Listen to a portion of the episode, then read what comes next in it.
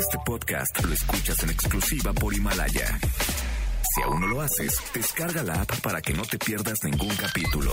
Himalaya.com. MBS 102.5 presenta a Dominique Peralta en Amores de Garra.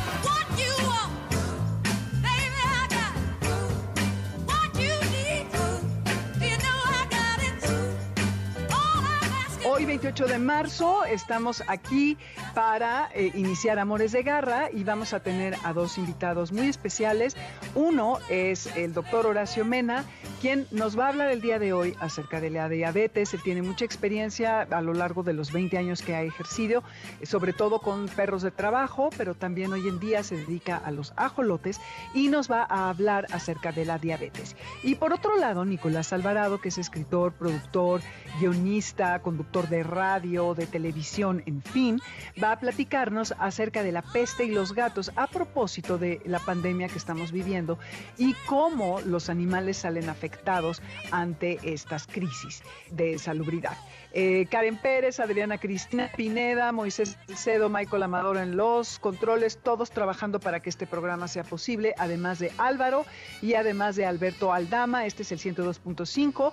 Acuérdense que eh, dentro de la página de MBS Noticias hay otra página eh, que tiene todo lo relacionado al coronavirus, gráficas, información al momento, para que no seamos presas de las informaciones falsas. Si tienen dudas, escríbanme al 55 29 18 45 82, las redes Dominique Peralt y Amores Garra en Twitter y Amores de Garra en Instagram y Facebook. Estamos en línea o en la aplicación y el lunes esto estará en la aplicación de Himalaya o en la plataforma mbsnoticias.com en donde se van a podcasts, buscan Amores de Garra y ahí nos van a encontrar.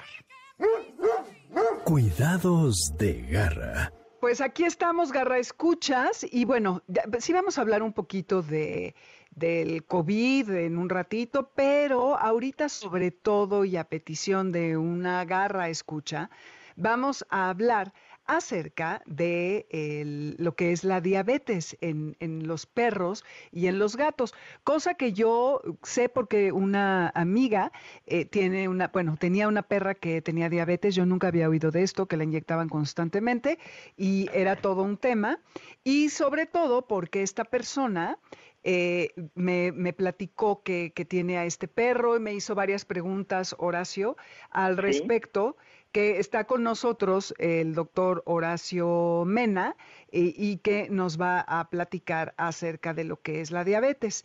Y nada más rapidísimo les quiero, a ver, espérenme porque estoy buscando tu biografía, ya sabes esto de la del multitasking, ok. A ver, es médico veterinario con un diplomado en cirugía isotecnia de perros y gatos en reproducción y manejo de fauna silvestre.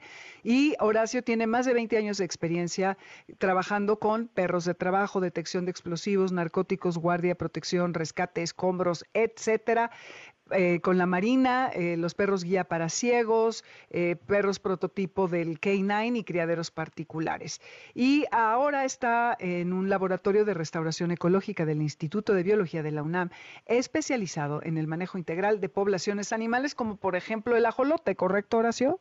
Es correcto, Dominique. Aquí estamos.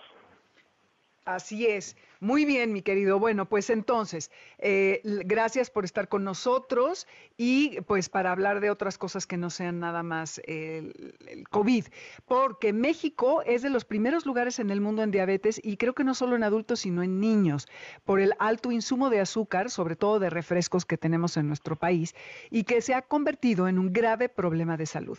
El término médico para la diabetes es eh, diabetes mellitus, que traducido del latín significa dulce miel.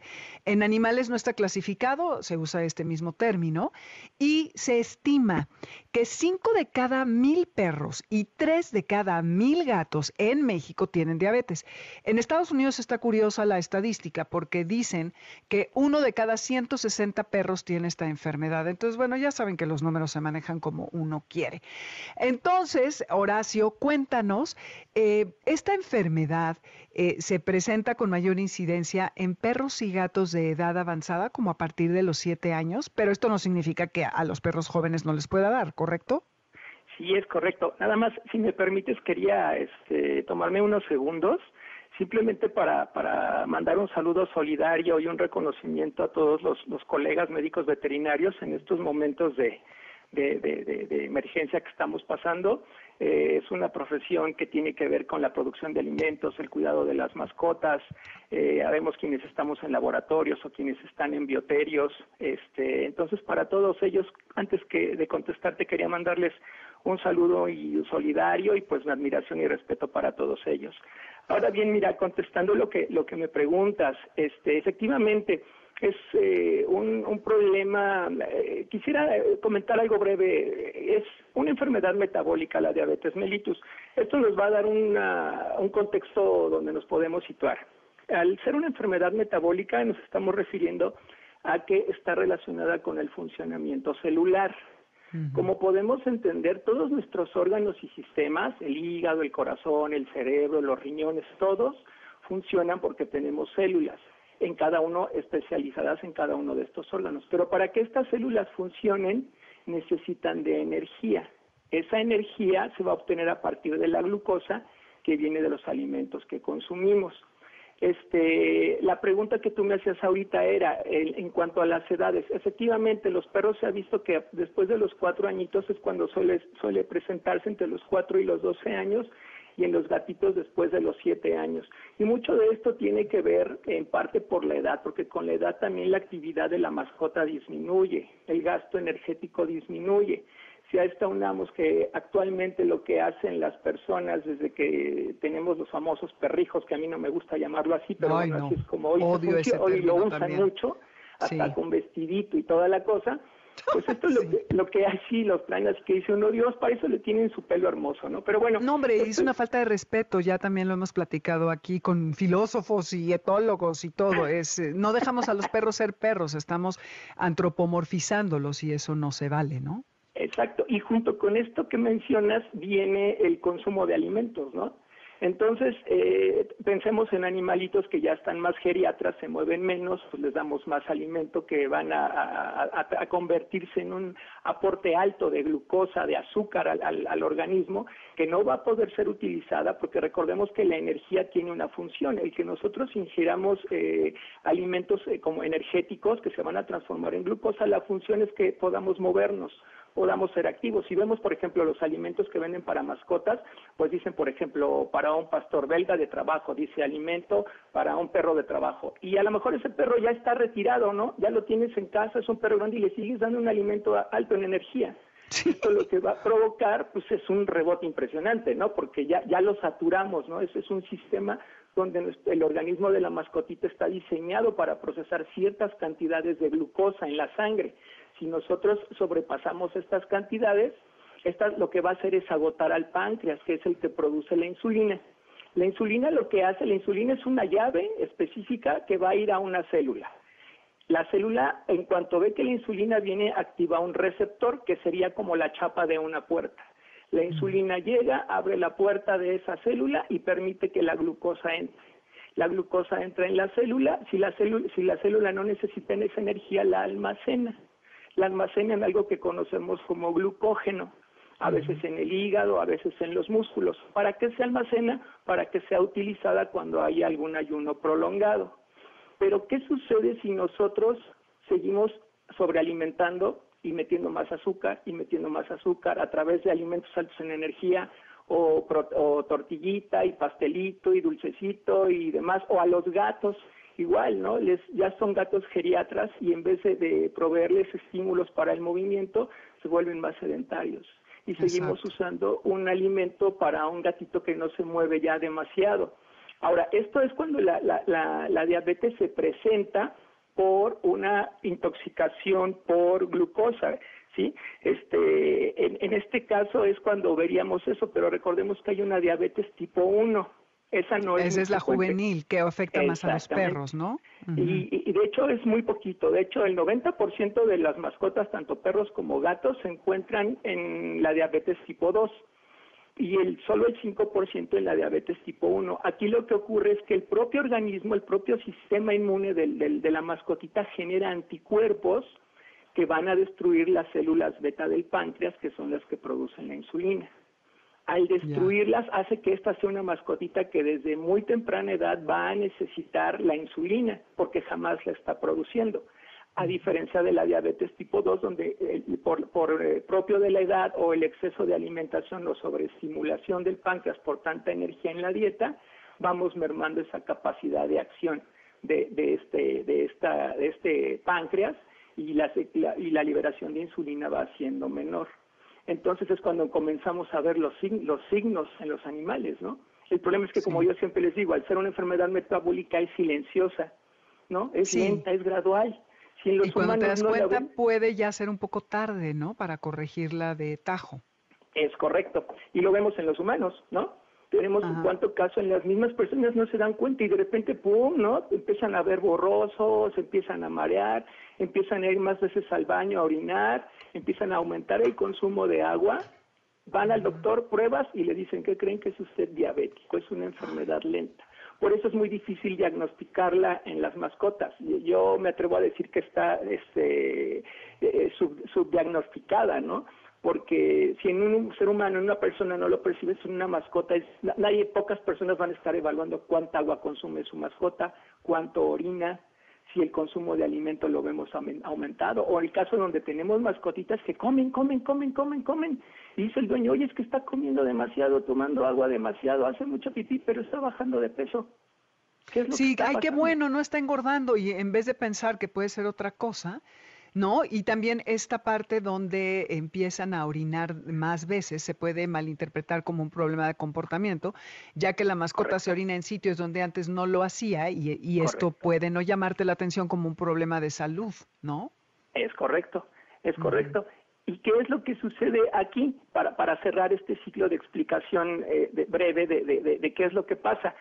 Como ya, ya se, se, hay una intoxicación de, glucosa en, la sangre, lo, lo, que sucede es que en algún momento provoca una atrofia de las células beta del páncreas y el páncreas deja de producir insulina. Entonces, cuando el animalito pues va a comer, esa glucosa ya se queda circulando en sangre porque ya no está la insulina que va a ir a llevar la energía a la célula. Este animalito entonces al sobrepasar esos niveles de azúcar es cuando empiezan a orinar y a comer de más porque empieza a orinar de más porque la glucosa en exceso es un diurético. Entonces va porque hay un exceso de glucosa, entonces le manda la orden al riñón, orina más, necesitamos eliminar ese azúcar, entonces la mascota empieza a orinar, pero como es una orina estimulada por la glucosa, se van también electrolitos como el potasio. El animal se empieza a ah. deshidratar. Entonces le va a decir... Y por eso adelgaza. Exactamente, y aparte le dice, toma más agua, ¿no? La señal es, estamos orinando mucho, nos estamos deshidratando, toma agua. Entonces la mascota empieza a tomar más agua. Y se deshidrata más porque orina más. Es correcto. Y luego a esto agregamos que ya al no haber insulina se activa un sistema compensatorio que tiene el organismo, que es ahora tomar todas esas grasas que se almacenaron en algún momento en el hígado, va a haber un proceso contrario. Se van a utilizar para darle energía entonces, esa grasa que está en el hígado, esa proteína en el músculo, el organismo va a empezar a usarla para darle energía al cuerpo. Pero esto provoca una liberación de algo que conocemos como cetonas en la sangre. Entonces le, da al, animal una sensación de saciedad, el animal no tiene apetito, está intoxicado por esa, esa energía que se convirtió de grasa a azúcar que ahora está circulando, por eso el animal empieza a bajar, porque ya no toma la energía de los alimentos, la está tomando de las reservas del hígado y del músculo. Entonces es que come mucho pero baja de peso, sí, pero así como lo come, así lo desecha, porque ya no tiene una forma de captación de energía más que un sistema compensatorio, que es el que usaba el animal cuando estaba en ayuno, pero era por periodos cortos. Ahora ya lo usa en un círculo vicioso. A Esos ya son casos avanzados, entonces te lo llevan al veterinario y tú dices, pero ¿qué le pasó al manchas, no? Y lo ves solo en los huesos, es que no lo habíamos visto. Y no come, o le pongo come y este ya le huele, tiene un aliento este diferente, acetonas, y le ofreces la comida y no quiere y haces las pruebas y entonces estos son casos ya ya más más este muy avanzados. Y en los gatitos el problema es que ellos sí este son gorditos y luego enmascaran mucho también esta esta esta este proceso. Pero también adelgazan en el caso de, de, los gatitos, este, tienden también a bajar de peso, pero en ellos es más visible el sobrepeso. Ah, porque el, gato por, por comportamiento propio eh, ya con la edad comienza a ser más sedentario. Sedentario, exactamente. Y en ellos vemos tecnologías como por ejemplo la neuropatía, ¿no? Que es como una debilidad del tren posterior. Son como detalles que ves que le cuesta trabajo levantarse y la gente dice que está viejito y lo asociamos al viejito, pero no estamos pensando que a lo mejor es una neuropatía secundaria a un proceso diabético. Diabético. Entonces, Garra, escuchas, ya tenemos que eh, estar atentos a las siguientes señales. Las veces en que orina nuestra mascota, los lugares donde, donde lo hace, el incremento en el consumo de agua, ya sea en cantidad o en número de veces, ¿no, Horacio? Sí, es correcto. Ajá, que le incrementa el apetito o al contrario, que está inapetente y el cambio de peso según la etapa de la enfermedad, que porque puede perder o ganar peso. Fíjate que Magali Riestra, que es una eh, escucha del programa, tiene un perro que se llama Oliver Jesús y ella ha tenido experiencia con muchas marcas de alimento comercial y optó por irse al eh, alimento que ella hace en casa con carne molida, pollo, arroz, en fin, y dice que le ha ido mucho mejor que porque eh, necesitaba ganar peso el animal y no podía lograrlo. Es un perro de ocho años, si no me equivoco, ya es grande, bueno, más o menos, y eh, que ha mejorado notablemente con una dieta pues de comida hecha en casa. ¿Tú qué, qué, qué aconsejas? Eh, como obviamente es difícil, es caso por caso, pero en general, ¿tú eres de quien, de los que prefieren una dieta de croquetas o, te parece correcta una dieta de comida elaborada en casa? Bueno, primero un saludo a Oliver Jesús. Este, y, y sí, este, porque es la razón de la pregunta. La otra es, lo definiste muy bien, esto es caso por caso. Aquí en el caso de, la redundancia, en el caso de la diabetes, es vamos a darle al perro la dieta más adecuada, pero que el perro acepte. Porque lo ideal yo te diría, pues este, compremos alimento de marca eh, que está este, ya totalmente balanceado, este, y démoselo. El problema es cuando son perros este, muy piquis para comer, ¿no? Que están muy acostumbrados a que esté el propietario. Algo, algún problema con la diabetes, que ese es lo que más trabajo cuesta y para los gatos más. Tú tienes que ser muy constante desde los horarios y cantidades que tú des este, proporciones de alimento. Siempre deben ser las mismas. Cualquier variación en eso ya tienes un problema. Porque a la hora de inyectar la insulina, la insulina dependiendo la que te haya, la que indique el veterinario, ¿no? Unas de acción de acción rápida, acción lenta y acción media. media exacto.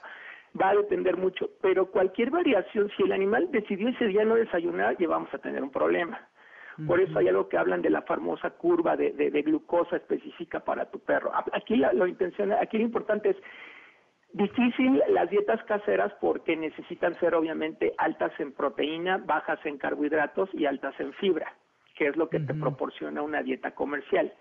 El problema es que si tú lo revuelves, haces un batido y lo aceptas súper bien, pero si tú lo haces por partes y él solo prefiere la proteína a lo mejor y te deja la poca energía y deja este, un día y te deja lo demás. Y al día siguiente ahora deja la proteína pero se come el, camote por decir.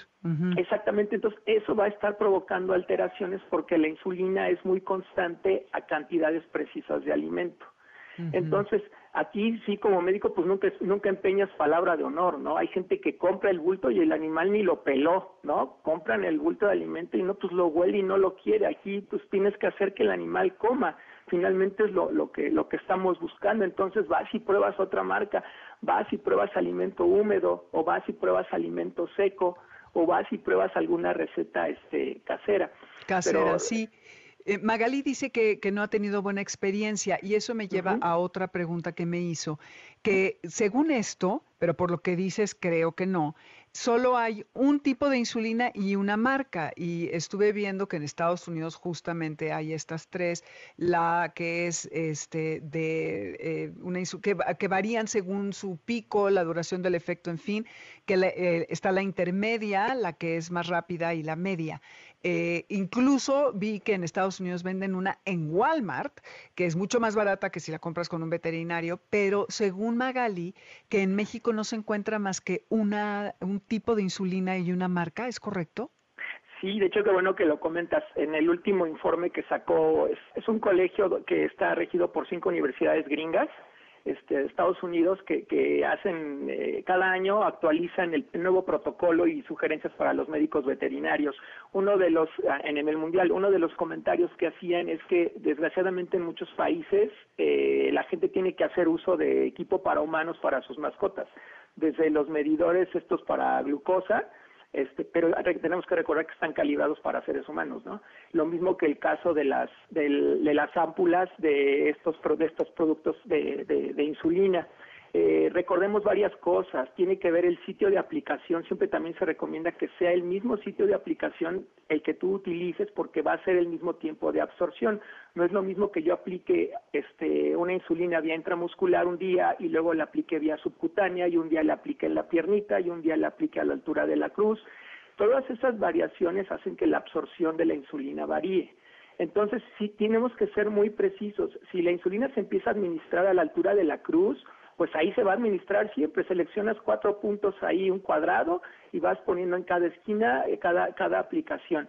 Este, la profundidad debe ser la misma. Hay quien luego los propietarios aprenden y por miedo a lo mejor a no meterle intramuscular y están usando una eh, insulina y les da miedo y a lo mejor lo aplicaron ese día subcutáneo en vez de intramuscular o al revés, lo aplicaron intramuscular en vez de subcutáneo y esas variaciones hacen que también puedas tener alteraciones y no sepas a quién culpar, si a la insulina o, oh, este, o la forma de aplicación. Otra, la utilización. Antes de aplicarla la tienes que agitar perfectamente, casi casi hasta que haga espuma. Porque mm. si la agitas muy poquito y no está bien homogenizada, va la concentración, te va, te va a variar. Eh, respecto a lo que me comentas, en México hay dos, dos marcas una es el caninsulín, que es de, de, bueno, de un laboratorio, pero el nombre es caninsulín, y está la glargina, pero la, caninsulina es porcina, esa es de, derivada del cerdo, y el caso de la galergina, esa es de, uso humano, y son las que se han utilizado. Las dos, la verdad, es que dan buen resultado, siempre y cuando este, tengas bien tu guía, porque si quieres una guía de, de aplicación, te repito, desde agitación, preparación, tiempo de caducidad, eh, de, la tiempo de que abriste el, el, frasquito y cuánto tiempo te dura a partir de que lo empiezas a usar, sitios de aplicación y la alimentación este bien perfectamente este eh, agendada pues en cuanto a tiempo y horario ser preciso que esté muy bien balanceada así exactamente sí, sí entonces veo que que el, el, propietario es totalmente responsable del lo eficiente que, que, sea el tratamiento del animal. cómo se administra. ¿eh? ¿Eh? Te, cuento en gatos, porque los gatos luego los tienes, si los llevas a la clínica tan solo por el estrés, la glucosa se, se incrementa a 300, o sea, el doble, del tres veces lo que es su valor normal. Y hemos visto que en casa, pues los gatos se, se mantienen. El problema es inyecta a un gato tantas veces, ¿no? Eh, sí, porque son dos veces al día, ¿no? Exactamente. antes de los alimentos parece que es eh, lo recomendable. Es correcto. Entonces, digamos que para tener un animal sano con la diabetes, que puede vivir igual que cualquier otro animal, si se le cuida bien, que la, administración de la insulina sea correcta, la dieta sea baja en carbohidratos y alta en fibra, que tenga ejercicio y, que haya un monitoreo constante de los niveles de glucosa en sangre. El ejercicio importantísimo, necesitamos quemar esa, esa, esa glucosa. El ejercicio es parte fundamental, si no, no, no funciona. También eso es otra, otra variable en el buen funcionamiento de la insulina, el ejercicio. Ay, Horacio, pues muchísimas gracias. Ya se nos está acabando el tiempo, pero eh, ¿en dónde te podemos localizar? Y le voy a dar tus datos a Magali para que se comunique porque quiere saber si hay un especialista igual que te vaya a ver. No sé, es porque parece que la ha padecido, ¿no? Claro, claro. Eh, sí, ¿Dónde te podemos encontrar? Sí, mira, en Facebook estoy como Horacio Mena, en este Instagram estoy como Horacio Mena o Horacebet, eh, Horace en inglés H-O-R-A-C-E-V-E-T. Este, y pues si quieren por ese medio y este de ahí nos podemos conectar para este para la parte de, de la clínica. Ahorita no estoy usando la página de Facebook de la clínica porque tuvimos ahí un pequeño problema este pero por esta vía nos podemos estar comunicando y en lo que pueda apoyarlos, pues cuenten con, con la asesoría y el, y el servicio para servirles. Para eso estamos y muchas gracias, Dominique, por, por este, eh, tu atención y por considerarme para participar en tu programa. Te mando un saludo grande. Siempre es un placer, mi querido, me encanta. Oye, y eh, me suscribo a tu felicitación a tus colegas porque eh, todos estamos para servir, pero la, la parte de la medicina, ya sea para animales o para humanos, siempre es más vulnerable. Así que suscribo tu saludo y tu felicitación. Yo te abrazo, mantente sano y seguimos en contacto porque a lo largo del año te vamos a invitar otra vez. Muchas gracias, Dominique. Un saludo a todos y los quiero mucho en estos momentos y siempre. Que estén muy bien. Un abrazo fraternal. Igual, cuídate mucho, Horacio. Este fue Horacio Mena, ya escucharon sus eh, pormenores, sus direcciones de todas las redes, eh, se las ponemos en las redes y pues muchísimas gracias por estar con nosotros, por escuchar. Vamos a ir a un corte rapidísimo que regresamos con Nicolás Alvarado y la peste. Volvemos.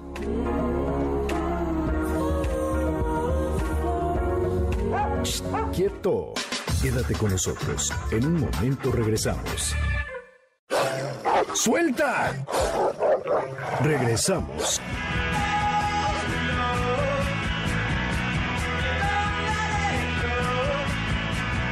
Lo que acabamos de escuchar son Needles in the Camel's Eye, agujas en, en, los ojos de un camello.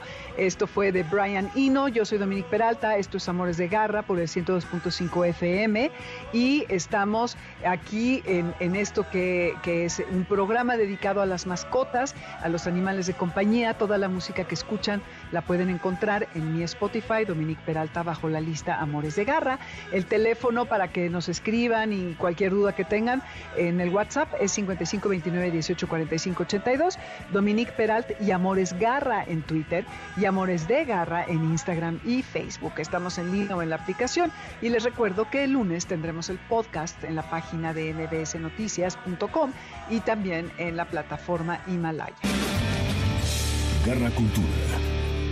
Aquí seguimos, Garra Escuchas, en esto que es Amores de Garra. Espero que la estén pasando muy bien. Y eh, ahora vamos a platicar con Nicolás Alvarado, quien ya ha estado con nosotros en, creo que dos ocasiones, ¿no, Nicolás? Algo así. En dos ocasiones, sí. querida Dominica, así es. Eso. Y ahora ustedes saben bien que Nicolás es eh, escritor, eh, también ha hecho mucho radio, televisión, eh, hace teatro, es productor y bueno, casi casi podríamos decir que es un hombre del renacimiento. Te lavo, te plancho tiene... y te cocino, en efecto, querido Dominique. Ay, no, bueno, y sobre todo, ¿qué tal ahorita que todos andamos en el tema Cenicienta? Está cañón como eh, ahora en nuestro encierro el tema de la limpieza es todo un tema, definitivamente. Pero bueno, bueno, y no solo adentro de la casa, sino afuera de la casa, que de eso es de lo que te voy a hablar un poquito.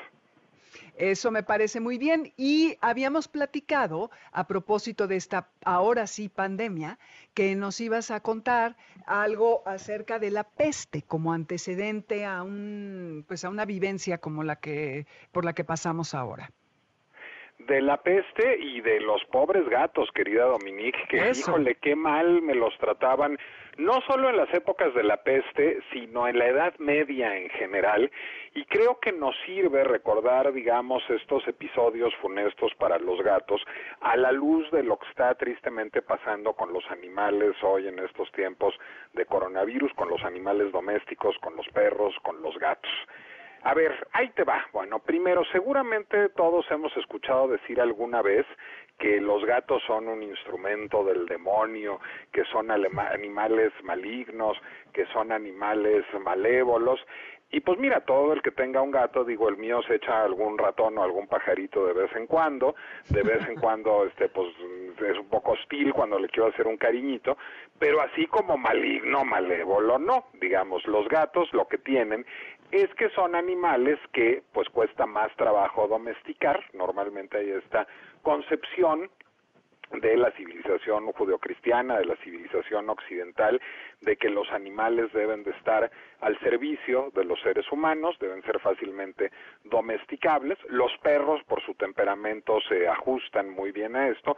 Los gatos es más difícil, es decir, viven domesticados, por supuesto, pero son menos obsecuentes con los seres humanos a la hora de que queremos este, pues, que hagan algo específico.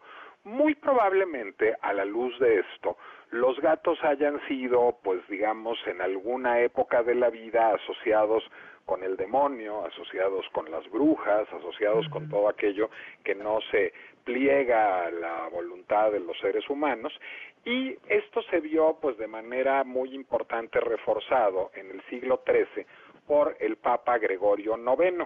¿Por qué? Porque el Papa Gregorio IX en el siglo XIII publica una bula papal que es, digamos, como el primer escrito que existe que describa ceremonias presuntamente satánicas, ritos satánicos que le había reportado uno de los nuncios del Vaticano que estaban en Alemania. Y entonces él describe a partir de esta información un ritual satánico en esta bula que se llama Boxing Rama, en donde habla de sapos, este, porque se supone que hay sapos que obligan a los pobres sapos a participar en los ritos satánicos, pero también de gatos. Este, se supone que los adoradores de Satanás habrían este, pues venerado a un gato al que le besaban el trasero, pobre gato, no se le haber pasado nada bien en esos dengues. Imagínate. Sí, no, no, una cosa espantosa, y que ya después de haberle besado el trasero al gato y adorado al gato, pues ya se les aparecía Lucifer, pero Lucifer de las caderas para abajo tenía este piernas de gato, este, y ahí hacían unos rituales adoratorios con este presunto gato. Pues seguramente no han de haber faltado algunos locos que agarraban a unos pobres sapos y a unos pobres gatos y los hacían hacer toda suerte de disfiguros disques satánicos en aquella época. A partir de esto, a partir del siglo XIII, ya a lo largo de buena parte de la Edad Media, bueno, pues los gatos son tenidos por instrumentos del mal, son muy maltratados, son muy rechazados socialmente. No sería sino hasta el siglo XVIII y particularmente a partir de la intervención en Francia del cardenal de, del cardenal de Richelieu, que era muy gatero, que empezarían a gozar otra vez de prestigio social los gatos pero esto se empieza a entreverar con la historia de la peste o de las pestes, diría yo, porque a lo largo de la Edad Media, del Renacimiento, pues hubo varios episodios de peste en Europa y en Asia también entre el siglo XII y el siglo XVIII, y entonces ahí se generó otro de los grandes mitos, o dos de los grandes mitos alrededor de los gatos. Ahora, digamos, una suerte de historiografía popular que no tiene ninguna base científica, diría que uno, mataban a los gatos en aquella época porque los culpaban de la peste. No es cierto, los mataban por superstición, no tenía nada que ver con la peste. Sí, no, nada, era más bien las ratas, ¿no? Con la, peste supuestamente, que luego se averiguó que no era cierto, no habían sido las ratas, sino los humanos y las pulgas. las pulgas que traían los humanos y los piojos por la falta de higiene, que sí probablemente venían de los gatos, pero no, digo de las ratas, perdón, pero no fueron básicamente ellas quienes transmitieron la peste. Fue pues terrible, pero pobres gatos. Es culpa de los piojos y ahí pues pobres gatos, pobres ratas, pobres humanos y pobre todo mundo porque todo mundo era igualmente susceptible de este pues de ser contagiado de la peste por las pulgas porque las pulgas no diferencian digamos y entonces atacaban a las ratas atacaban a los humanos y atacaban también a los gatos y había gatos que morían de peste. Pero ahí viene otro mito. El mito es que los gatos hubieran podido salvar a la humanidad de la peste porque los gatos se habrían comido a las ratas y si los gatos mm. se hubieran comido a las ratas, pues no hubiera habido peste. A ver, hay muchos estudios científicos. Oye, pero de veras los gatos se, no se comen a las ratas, nada más las matan, ¿no? Así Al menos que sea un gato feral, eso sí, no sé. No, pero además te voy a decir, las matan y una rata muerta pues es una fuente de contaminación mucho más importante que una rata viva, como cualquier animal muerto. Entonces, a ver, ¿qué es lo que, lo que sucede específicamente? ¿Cómo funcionaba la peste? Bueno, pues la peste parte de una bacteria, de una bacteria que ingerían, que contraían eh, las pulgas y que vivía en, o que vive, en los pocos lugares en donde sigue existiendo peste, en el, los órganos digestivos de las pulgas que se llama Yersinia pestis. Cuando las pulgas este, estaban infectadas de peste, bueno, pues este, para poder seguir comiendo, porque esto les bloqueaba el tracto intestinal, vomitaban y vomitaban esta bacteria en el cuerpo de las ratas. Y, y horrible! Horroroso. o de los gatos, o de los humanos, o de lo que fuera.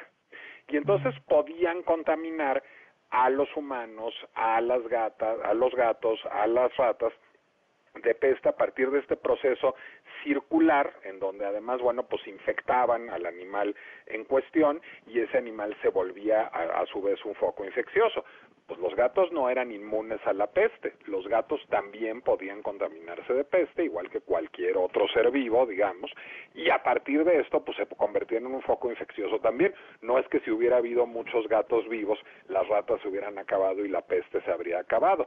Estaba muy mal matar a los gatos, los, se les mataba por superchería, pero no es que hubiera sido una un mecanismo eficaz de control de plagas tener un gato que estuviera ahí matando ratas, porque las ratas mismas seguían siendo contaminantes todavía muertas por una parte, y en segundo lugar, porque los gatos también eran susceptibles de infectarse con la peste, que fue una de las grandes epidemias durante muchísimos siglos en el mundo.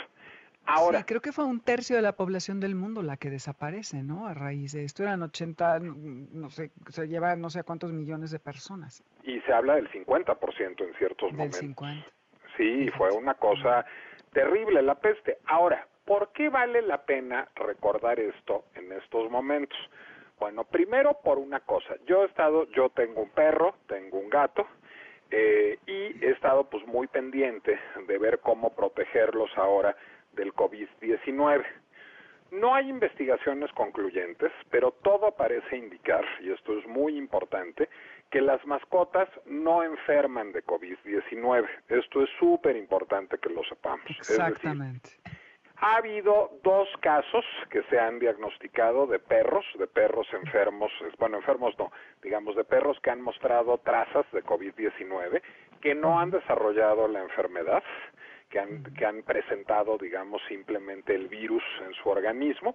El primer perro era un eh, perro, un Pomeranian, que vivía con una pareja en Hong Kong. La pareja se vio infectada por el COVID-19.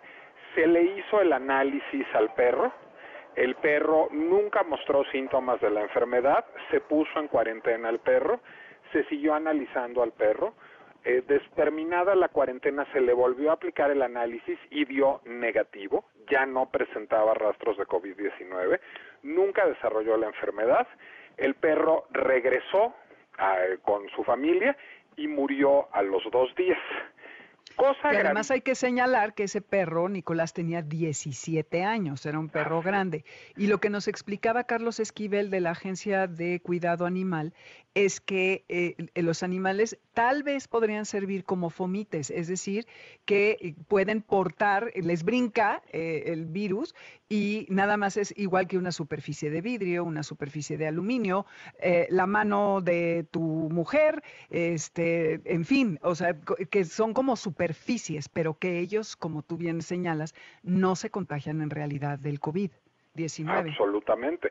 Este, de hecho, el segundo perro que ha mostrado trazas de COVID-19 sigue vivo, también está en Hong Kong y no le ha pasado absolutamente nada. Todo parece indicar en efecto que pueden ser fomites. Es muy malo que la señora dueña del perro que mostró las primeras trazas de COVID-19 no haya permitido que se le hiciera la autopsia, porque eso hubiera, digamos, permitido determinar concluyentemente cuál era la causa de su muerte.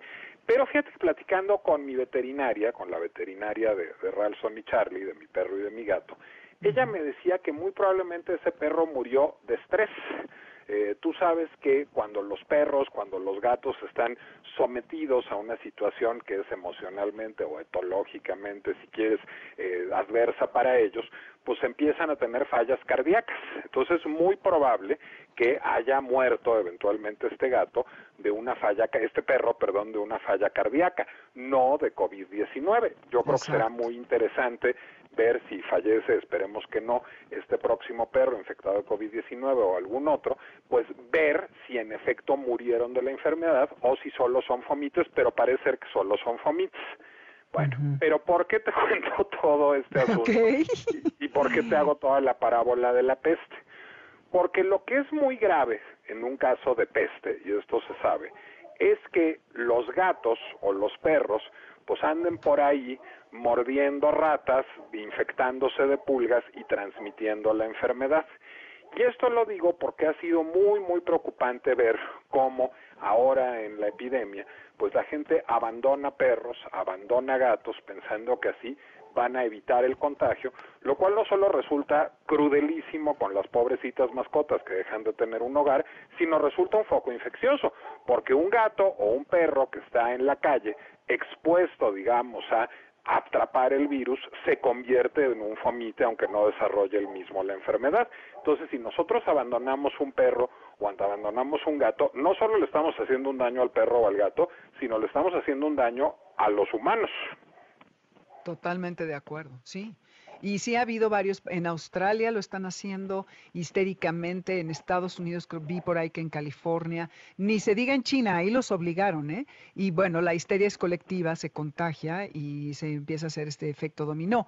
Por eso hemos estado enfatizando en el programa que eh, incluso la OMS, ya la Organización Mundial de la Salud, ya emitió un comunicado diciendo que no está comprobado que las mascotas, que los animales de compañía transmitan este virus. Entonces sí hay que conservar la calma, ser sensatos y no darle pie a todas las noticias falsas a las que estamos expuestos constantemente.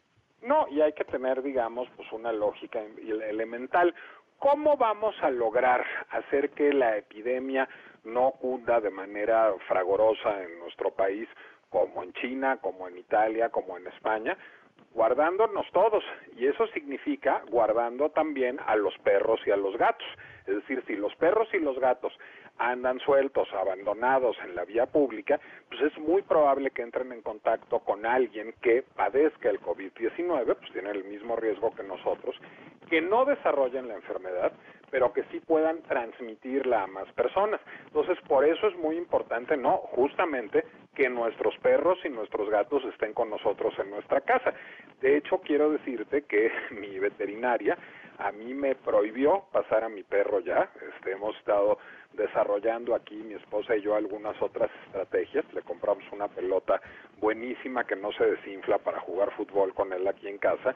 Por, y, y nos dijo, a ver, no me preocupa que salga a la calle por él, me preocupa que salga a la calle por ustedes, porque podría volverse un vehículo portador de la enfermedad. Uf, ajá. Sí, pues sí, hay que, hay que ser muy sensatos. Y fíjate que también el doctor Quiñones en otro programa nos platicó que el coronavirus existe para los animales, pero no tiene nada que ver con este y que de hecho, y no me acuerdo por qué, en Australia hay mucho, pero a ellos más bien les afecta eh, de manera gastrointestinal. Entonces, ellos tienen su propio coronavirus y no pasa a mayores. Entonces, vaya que sí lo tienen, pero no está relacionado con el COVID-19. Y pues bueno, fíjate que eh, yo sigo paseando a, a mis perras, ¿eh? espero que no tenga que dejarlo de hacer. Me muero. Y ellas, bueno, ¿qué te puedo decir? Está muy difícil, ¿no? Tenerlos ahí contenidos. Bien, pues hay que hacerlo entonces con muchísimo cuidado, cuidando que pues traten de, a lo mejor en estos momentos traerlos con correa, que no se lleven cosas a la boca, que no estén mucho en contacto con otras personas, es decir, pues tomar más o menos las mismas previsiones que tomamos los seres humanos. Sí, pues sí, no, no quedaría de otra, es, eso es. Y pues qué, interesante lo de los gatos, que como siempre han sufrido, ¿no? Esta, esta mala fama en donde se les ha asociado, como relatabas, con la, magia, con las brujas, eh, y además como estos, eh, ¿cómo, ¿cómo, dices shapeshifter? De estos animales que se cambian de humano a animal y de animal a humano. Sí, que cambian de forma. Exactamente, que cambian de forma. Y todo esto evidentemente en el medioevo y sobre todo con los gatos negros, que pensaban que eran entidades sobrenaturales y que asistían a la práctica de la magia. Entonces, todas estas supersticiones a la fecha siguen haciéndoles mucho daño. De hecho, un consejo en general eh, cerca del eh, Halloween es que guardes a tu gato negro, no lo expongas a la calle, que no se den gatos negros en adopción y pues eh, cuidarlos, ¿no? Y todo este rollo de que si se te atraviesa un gato negro, que es una superstición muy famosa, pues el pobre gato nada más va de un lado a otro, no te, no te va a causar ningún tipo de mala suerte ni de mala fortuna, él nada más está atravesando la calle, pero pues bueno, nos encanta eh, darle significado a cosas que no lo tienen. Yo creo que, bueno, a ver, parte de esta imaginería asociada a los animales, pues tiene que ver también con la violencia que ejercemos los seres humanos sobre ellos de manera muy frecuente.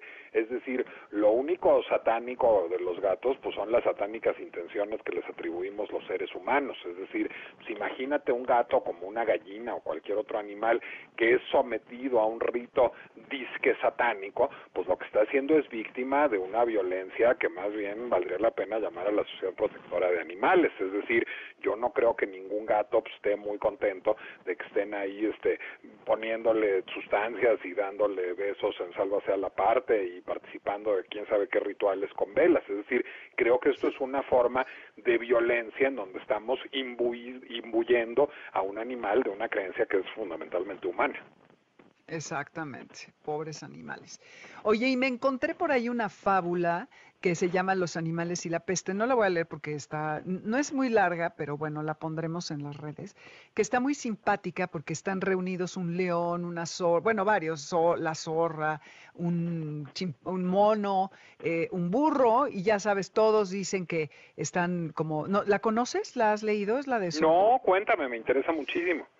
Ah, está muy bonita, está muy, muy cortita y que habla de cómo todo el territorio estaba contaminado con la peste maligna.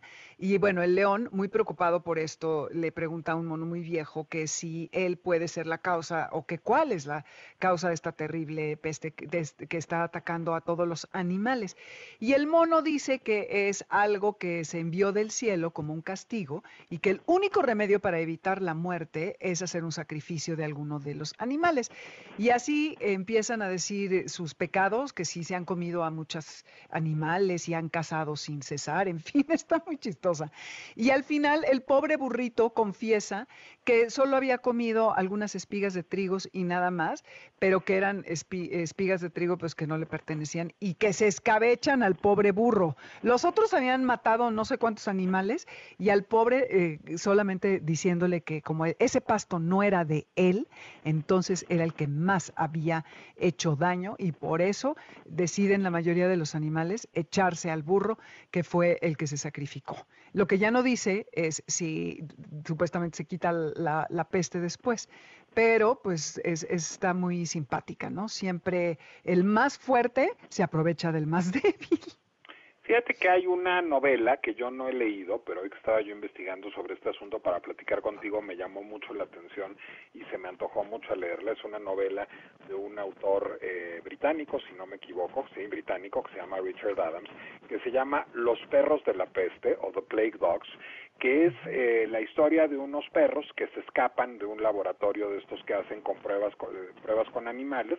En ese laboratorio se desarrolla, digamos, una sustancia que es nociva, una sustancia eh, que es eh, bioquímicamente nociva para los seres humanos, y los seres humanos empiezan a perseguir a estos dos perritos que huyeron de ahí como si fueran los causantes de, de esto, como si fueran en efecto, como dice el título de la novela, los perros de la peste. Yo creo que esto tiene mucho que ver pues con el frecuentísimo, la frecuentísima tendencia de los seres humanos a buscar, y, y nunca fue mejor utilizada la metáfora, chivos expiatorios de nuestros comportamientos, es decir, pues si hay un chivo o un perro o un gato a quien echarle la culpa de nuestros experimentos científicos no sustentables o de nuestros errores humanos o de nuestra falta de asepsia, pues siempre es muy cómodo, lo que pasa es que es muy injusto porque los animales no nos pueden contestar en palabras y no se pueden defender. Así es, están sujetos a nuestra voluntad, que no siempre es la más prístina, honestamente. Así es. Sí. Oye, pues qué buen tip. Lo voy a buscar ahora que vamos a tener todo este tiempo para leer. Será una lectura muy interesante, sin duda. Se llama The Plague Dogs y el autor se llama Richard Adams. La editorial es Alan Lane. Perfecto. Sí, lo voy a buscar. Muchas gracias. Nicolás, ¿dónde te podemos encontrar? Sé que no eres esclavo y cómo te envidio y felicito de las redes, pero también eh, das cursos en esta universidad que se llama Centro y ¿dónde más estás? Eh, bueno, me pueden leer todos los lunes en Milenio Diario, ahí estoy a sus órdenes. Perfecto, muy bien. Y que te escriban por allí si alguien tiene alguna duda, ¿no? No, te, ahí mejor nos leemos. mejor nos leemos, ok. Bueno, pues estate muy seguro con Ralston y Charlie, tu perro y tu gato respectivamente. Este, que tengas muchos buenos juguetes para que se entretengan. Y te voy a mandar el podcast de un programa en donde una etóloga nos hizo recomendaciones para entretener mentalmente tanto a gatos como a perros, este, que está muy simpático. Eso me encantará, querida Dominique, y aquí manda decir Ralston que me equivoco, que Charlie sí es completamente satánico. claro, lo que quiere es que lo echen de la casa para quedarse él como el consentido, ¿no? Exacto, dice que se vaya a cazar ratas para acabar con el COVID-19. Exactamente. Muy bien, te mando un abrazo, Nicolás. Muchas gracias. Y pues ya llegó el final de Amores de Garra. Gracias por estar con nosotros. Yo soy Dominique Peralta y nos vamos a este ritmo de los Super Rolling Stones para que se pongan de buenas. Esto que se llama Stray Cat Blues y que seguramente a todos los gatitos del mundo estarán felices por esta canción, que no tiene realmente que ver con gatos, pero bueno, lleva la palabra. Eh, viene a continuación que ruede la rueda con Lalo Jiménez y nosotros nos escuchamos el próximo sábado de 2 a 3 de la tarde y estuvieron Alberto Aldama, Álvaro, Karen Pérez, Cristina Adriana Pineda, Moisés Salcedo y eh, Michael Amador en los controles. Yo soy Dominique Peralta y ya saben que el podcast el lunes lo pueden descargar en mbsnoticias.com o en la aplicación de Amalaya, eh, de, Amalaya, de Himalaya. Esténse sanos, esténse bien, no se desesperen. Oigan todos los podcasts de todos los programas que hay en MBS y verán que saldrán muy sabios de esta pandemia. Gracias por estar. Nos escuchamos la que viene. Adiós. MBS 102.5 presentó Amores de Garra con Dominique Peralta. Te esperamos el siguiente sábado a las 2 de la tarde por MBS 102.5. Este podcast lo escuchas en exclusiva por Himalaya. Si aún no lo haces, descarga la app para que no te pierdas ningún capítulo. Himalaya.com